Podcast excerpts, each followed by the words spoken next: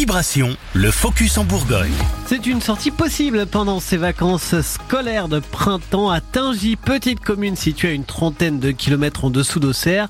Une magnifique carrière, celle d'Aubigny, est à découvrir.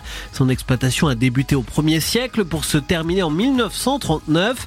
Sa pierre est de très grande qualité, elle en a fait sa renommée. Explication de Claudette Tétard, guide depuis 20 ans. C'est une pierre très blanche, très fine, très homogène et euh, la particularité, donc c'était une pierre pour bâtir, une pierre pour construire. Et la particularité, c'est que euh, une pierre tendre à mi-dur, donc elle est facile à travailler. Et lorsqu'on la met à l'extérieur, par une réaction chimique, il y a une petite pellicule qui se forme dessus, qui s'appelle le calcin, qui la protège, qui la rend très dure.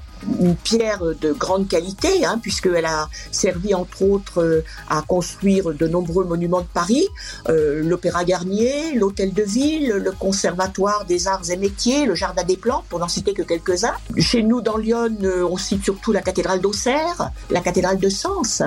À l'intérieur, le paysage est époustouflant, grandiose. Les visiteurs euh, peuvent aussi s'essayer à la taille de pierre. On a aussi quelque chose qui est très apprécié chez nous. On fait de l'initiation à la taille de pierre. Donc on a un animateur. Alors on fait des, écoles, mais on fait aussi pour les individuels, pour tous les adultes qui veulent le faire. Donc un animateur qui leur explique comment on utilise. Donc on leur donne deux outils, un petit euh, ciseau à bois ou enfin à pierre, et puis un petit et euh, un dessin sur la pierre et donc chacun peut faire son petit chef-d'œuvre et repart avec.